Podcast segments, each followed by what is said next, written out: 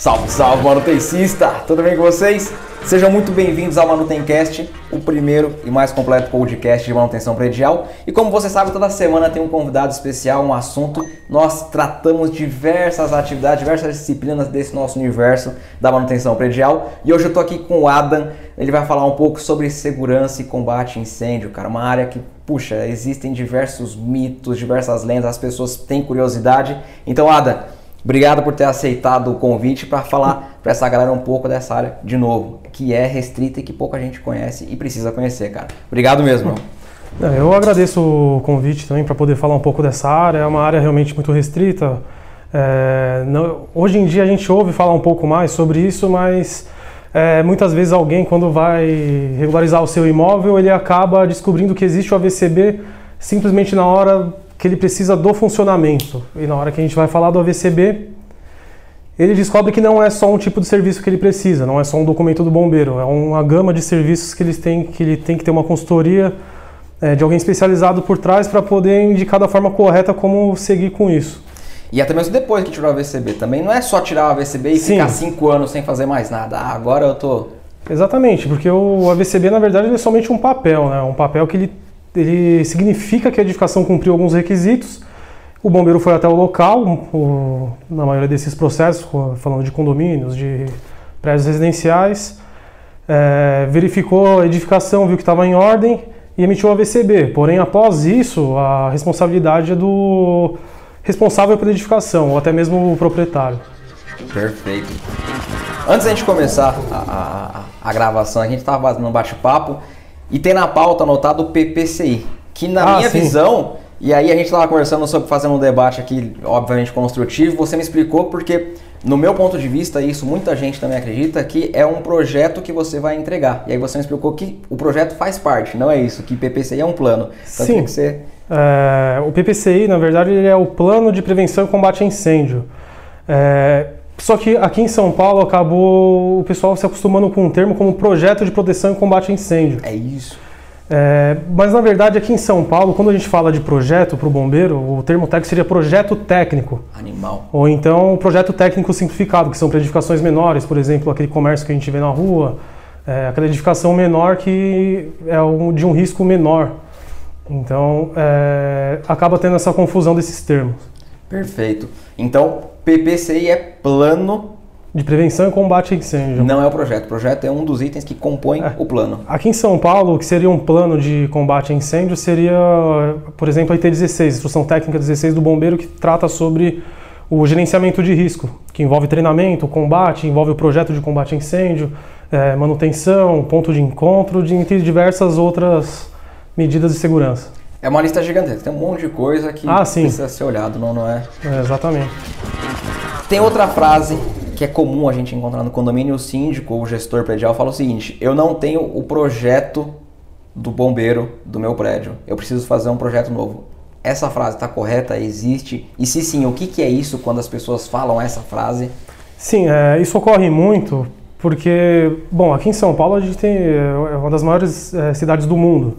Então existem diversos prédios, prédios antigos e muitas vezes com a troca de administração do prédio acaba se perdendo esses documentos. Então mesmo que a pessoa às vezes tivesse esse projeto, ele acaba sendo extraviado. E muitas vezes, é, por se tratar de um projeto antigo, é possível que ainda não tenha no arquivo do Corpo de Bombeiros. É, então, o aconselhável nesse caso é primeiro é, entrar com um processinho no Corpo de Bombeiros, uma solicitação de FAT, formulário de atendimento técnico, verificar se existe algum projeto já aprovado na edificação. Caso exista esse projeto, o, o síndico, por exemplo, ele tem o poder é, de solicitar uma cópia desse projeto. Perfeito. Aí ele pode solicitar a cópia, tirar a cópia do, do projeto, verificar as medidas de segurança contra incêndio, é, contratar alguma empresa para fazer uma pré-vistoria na edificação para verificar se os sistemas estão em ordem e a partir daí partir para o processo de vistoria do Corpo de Bombeiros. É, eu costumo dizer que a, o processo de combate a incêndio é, para regularização e emissão do AVCB, ele se divide em dois. A fase de projeto e a fase de vistoria. A fase de projeto seria essa, a verificação se existe o projeto. Se não existir, é, você tem que fazer um projeto do zero. Então você tem que levantar o, algum, algum projeto ou algum, é, alguma documentação que exista na edificação, é, copiar esse, esse documento Copiar esse, por exemplo, um projeto da prefeitura aprovado. A Perfeito. gente utiliza muito aqui. É, você copia esse projeto, é, vai na edificação, verifica os sistemas existentes, sistema de hidrante, é, os extintores, é, luz de emergência, gerador, tudo que for referente à segurança contra incêndio, porta-corta-fogo, escada, é, e você transmite isso para o projeto, faz um estudo em cima desse projeto e aí sim elabora o projeto de combate a incêndio para dar entrada no corpo de bombeiros. É, dando entrada com o processo no corpo de bombeiros, ele vai ser analisado. Ele pode ser aprovado ou pode ser reprovado, com, sendo emitido um comunique um comunicado do analista. Ele, ele sendo comunicado, ele vai é, listar o que não estava em ordem, por exemplo. Você atende e vai até aprovar o projeto. Aprovando o projeto, finalizou a primeira fase, Fase 1 a fase 1. de projeto. A partir daí, o que, que o, é, o síndico ele tem que fazer? Ele tem que contratar uma empresa especializada para aplicar aquele projeto na edificação. Aplicando tudo lá, estando funcionando bomba, hidrante, vendo se os equipamentos do hidrante estão corretos, é, esguicho, mangueira, os equipamentos de engate da mangueira, estando tudo em ordem, sinalização, ele pode partir para a segunda fase, que é a fase de vistoria. Então ele vai ter um número desse projeto, ele entra com esse número de projeto e solicita a vistoria do corpo de bombeiros. Aí vai ser emitida uma taxa, ele vai pagar essa taxa, o bombeiro vai no local é, vistoriar a edificação. Estando tudo em ordem, projeto e eficiência do sistema, o sistema funcionando, o bombeiro vai aprovar. E a partir daí existe uma lista de documentação que envolve a RT.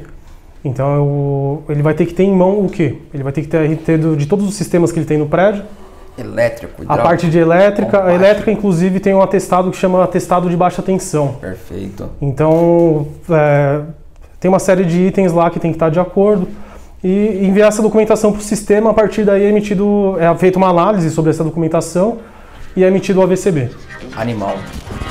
Qual que é a diferença de AVCB e CLCB? Tá, o CLCB ele é chamado Certificado de Licença do Corpo de Bombeiros. O AVCB é o ato de vistoria do Corpo de Bombeiros. Qual que é a diferença dos documentos? Os dois têm a mesma validade. Porém, o AVCB ele é para edificações de médio ou alto risco com área superior a 750 metros quadrados.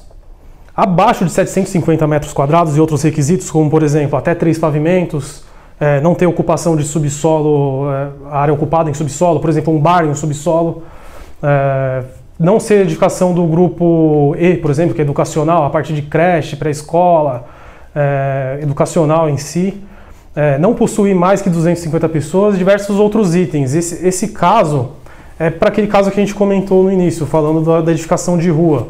Por exemplo, você tem um bar na rua, um bar que, é, que tem poucas pessoas, é, tem uma área pequena.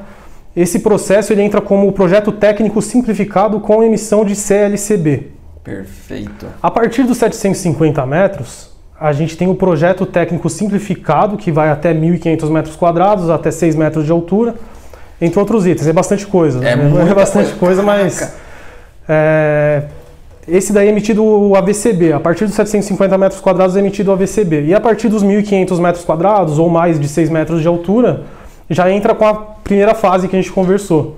Então a pessoa vai ter que entrar com o projeto e depois aprovar a vistoria. Nesses primeiros casos, a gente não tem a fase 1, a gente só tem a parte de vistoria. Perfeito. Que já vai entrar lá com a FAT do bombeiro para poder vir fazer a Exatamente. Você entra, na verdade, com a solicitação de vistoria. Então, o bombeiro ele tem um sistema hoje em dia que se chama Via Fácil. Esse, esse sistema, se eu não me engano, foi implementado em 2012 ou 2013 e é um sistema que é todo digital. Então, toda essa solicitação eh, você pode fazer diretamente pelo sistema do Corpo de Bombeiros. Então, isso facilita muito. Entra lá o síndico, o gestor do prédio, entra no, no, no Exatamente. site, solicita. O próprio síndico ele pode criar um login no sistema do Via Fácil, solicitar a vistoria ele mesmo.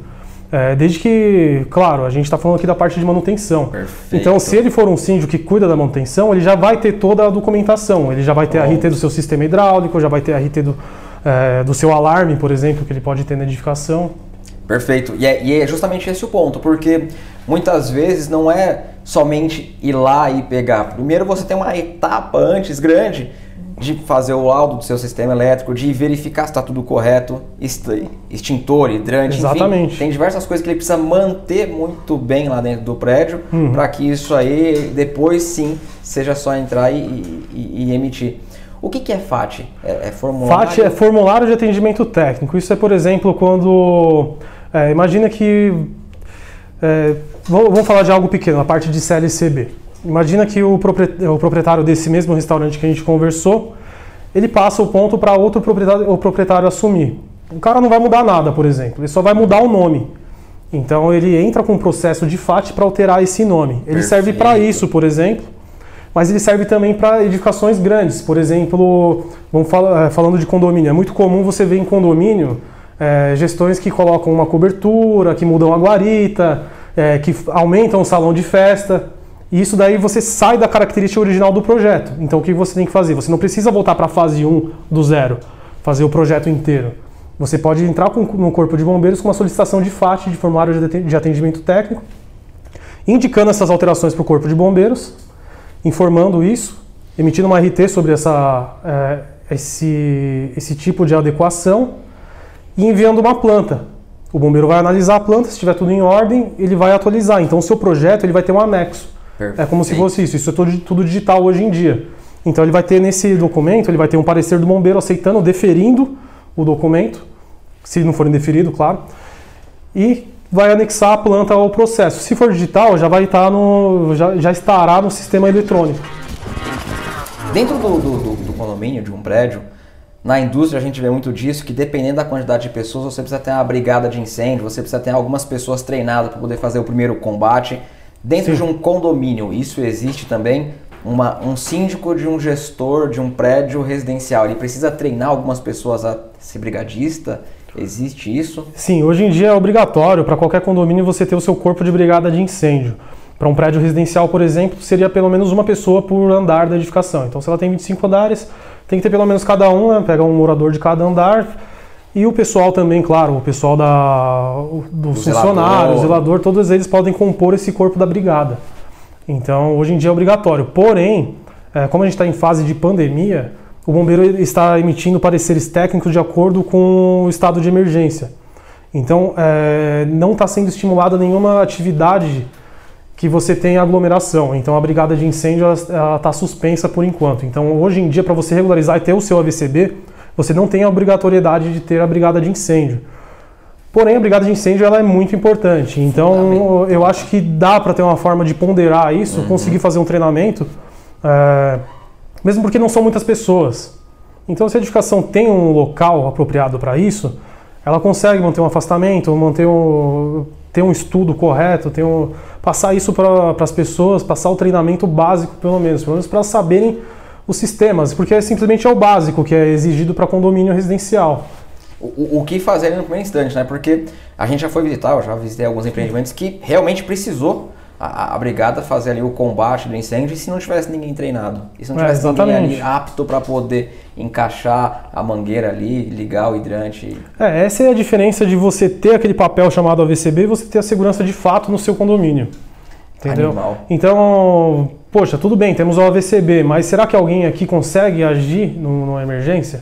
O que, que vai garantir isso? Então, o fator humano é essencial nesse caso. Se vai saber utilizar, se não vai pegar o extintor de água e meter no quadro elétrico. Exatamente, exatamente. Porque isso também. Todas essas questões. No desespero ali, se a pessoa não tem o treinamento, o que tiver mais perto, ela vai colocar lá. Fui fazer uma visita num prédio que lá em cima na cobertura existe um exaustor das churrasqueiras, um exaustor gigante, grandão lá, e que ele foi construído de forma aberta. Por causa da fumaça, então extrai a fumaça da varanda gourmet da galera e joga lá no alto. O que, que esse condomínio fez? Ele fechou esse ambiente fechou todinho e encheu de espuma é, aquela Sonex de, de estúdio de música. Sim, Só que sim. ele ficou impregnado de gordura, cara.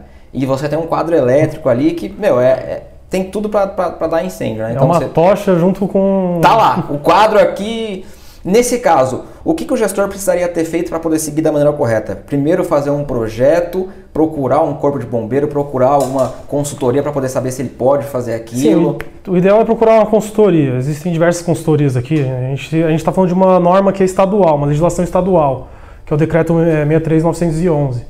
É, é, e a partir disso, existem diversas empresas que sabem muito bem lidar com, com essas situações, fazem as pré-vistorias e levantam esses riscos. É, e é bem, é bem complicado isso, porque Se a gente ficar preso somente à norma, a gente às vezes não vê um risco tão potencial como esse. Exato, exatamente. Então, às vezes, só um olhar técnico, igual, por exemplo, você chegou no local, já bateu o olho, já viu aquilo ali era uma tocha pronta para pegar fogo. Tá faltando só ali o primeiro start. Exatamente, e às vezes também nem é permitido uma situação dessa, por exemplo. Hoje em dia, é, não pode ter aquela lixeira na escada, por exemplo. Você lembra daqueles prédios antigos que tinha lixeira, que o pessoal abria e colocava e e descia Cai de lá, elevador. Exatamente. lá embaixo. É, isso daí é uma quebra de uma medida de segurança contra incêndio muito importante, que é a compartimentação vertical. Então teria que ser feito um estudo nesse, nessa edificação, verificar onde que está passando esse duto, se esse duto está realmente selado, se ele está saindo para uma área sem risco de incêndio, se está atendendo essa medida de segurança contra incêndio. E cara, agora sem falar do incêndio, aquele negócio era muito, muito doido, né? Porque o cara abria aqui, ele jogava o lixo lá do décimo andar. Ah, sim. Ele caía lá no, no subsolo, explodia. É, e aquilo numa situação de incêndio, qualquer andar que você tiver, você, você contamina outro andar, tanto por Caraca. fumaça como por calor ou o próprio incêndio em si. Maravilha. Eu, eu não sabia que era por conta disso, que era por questões. Eu pensei que agora as pessoas que estão projetando o condomínio têm a noção de que isso aqui não é tão usual como as pessoas imaginavam no É, passado. a questão que é basicamente proibido, Pela ela não pode ter essa interligação. Aí você pode perguntar, pô, Adam, mas e o elevador? O elevador ele não tem uma situação parecida? O... Não, por quê? O elevador, apesar dele ter essas aberturas nos andares para a gente entrar nele em uso comum, ele, as portas dele já são corta-fogo. Então ele tem uma resistência ao fogo. Animal. Então, por isso que é permitido. Você tem a, a própria norma fala sobre isso, fala sobre os elevadores, sobre montar carga e diversas outras medidas de segurança que tratam disso como um todo. Então é um conjunto. Né? É, quando a gente vai falar em projeto, a gente tem que olhar o decreto. Esse decreto ele, ele tabela de acordo com as ocupações. Então a gente vai ter do grupo residencial, do grupo comercial, de escritórios, que é o prédio que a gente está aqui agora da nossa empresa. E lá eh, são definidas de- eh, essas medidas. Então, a partir da altura, área, eh, carga de incêndio da edificação, se é uma edificação que possui muita carga de incêndio, por exemplo, eh, um depósito. Quanto maior a prateleira do depósito, mais carga de incêndio. Então, esse- todos esses são fatores que, junto, eles eh, exigem essas medidas de segurança que estão listadas no decreto. Outra coisa o condomínio também às vezes peca e não é nem por maldade, é porque simplesmente não sabe que existe. É aquele registro de recalque lá na calçada que o pessoal abre, Ah, rouba e isso tal. É, é- é comum encontrar no dia a dia pessoas que não fazem a manutenção daquilo ali, nem mesmo sabem que existe, já tá tudo. Olha, é o, o registro de recalque ele é literalmente uma caixinha de surpresas, cara. Porque toda vez que você vai fazer uma pré-vistoria, você pergunta onde que é o registro de recalque de incêndio. O que, que, é, que que é registro de recalque de incêndio? Ah, é uma válvula que deve estar num passeio público, na calçada tal. Ah, tem uma, tem uma tampa lá de ferro, deve ser lá. A gente vai abrir, a gente pode encontrar rato, a gente pode encontrar barata.